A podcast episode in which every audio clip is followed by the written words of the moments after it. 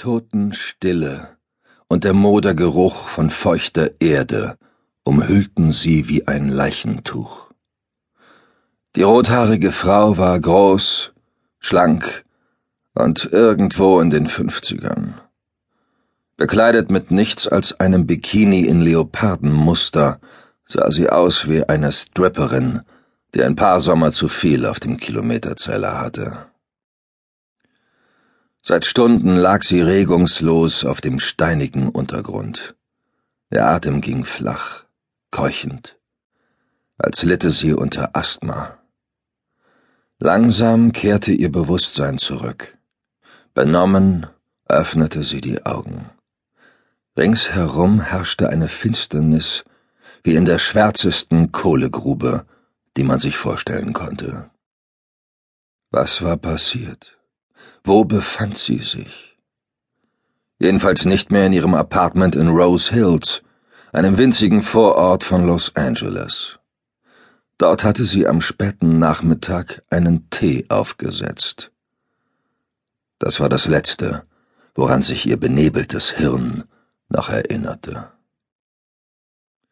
Ihre Glieder waren völlig taub.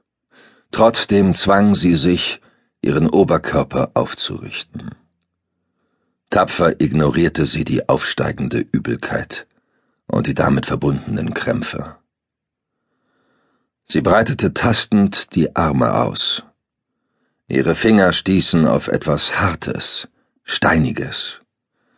Dann begann sie, umherzukriechen. Mit einer Hand stützte sie sich am Boden ab, mit der anderen fuchtelte sie in der Dunkelheit vor sich herum, begleitet von der Befürchtung, in der Finsternis etwas Ekelerregendes zu berühren. Etwas wie eine Ratte vielleicht oder etwas Schlimmeres. Womöglich eine halb verweste Leiche oder abgetrennte Hände, wie sie es mal in einem Film gesehen hatte. Sie nahm ihren Mut zusammen und bewegte sich weiter.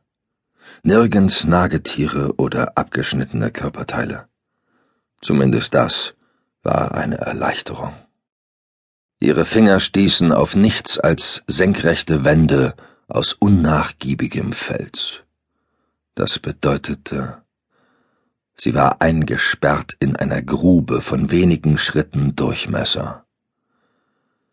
Ihre Augen gewöhnten sich langsam an die Dunkelheit, die doch nicht vollkommen lichtlos war.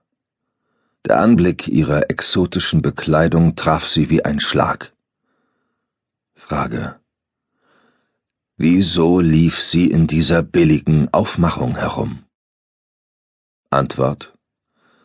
Jemand hatte sie während ihrer Ohnmacht bis auf die blanke Haut entkleidet und dann in diesen merkwürdigen Bikini gesteckt. Womöglich war sie bei der Gelegenheit auch auf perverse Weise missbraucht worden. Bei diesem ungeheuerlichen Gedanken musste sie sich fast übergeben. Welches Monster konnte ihr so eine Grausamkeit angetan haben? Träge stemmte sie sich auf die Füße. Ihr wurde schwindlig. Sie konnte sich kaum aufrecht halten. Steifbeinig trat sie an eine vertikale Steinwand und versuchte daran hochzuklettern. Vergeblich. Erschöpft brach sie ihre Bemühungen ab.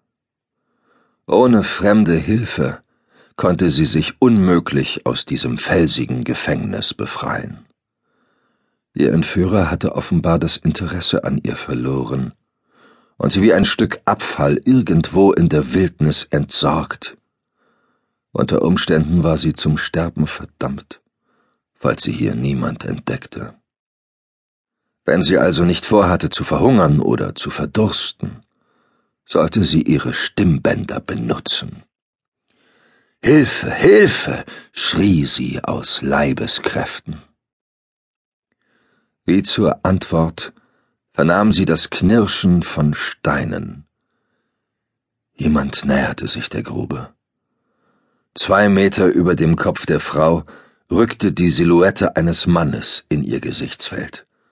Bitte, flehte sie, holen Sie mich aus diesem Loch. Sand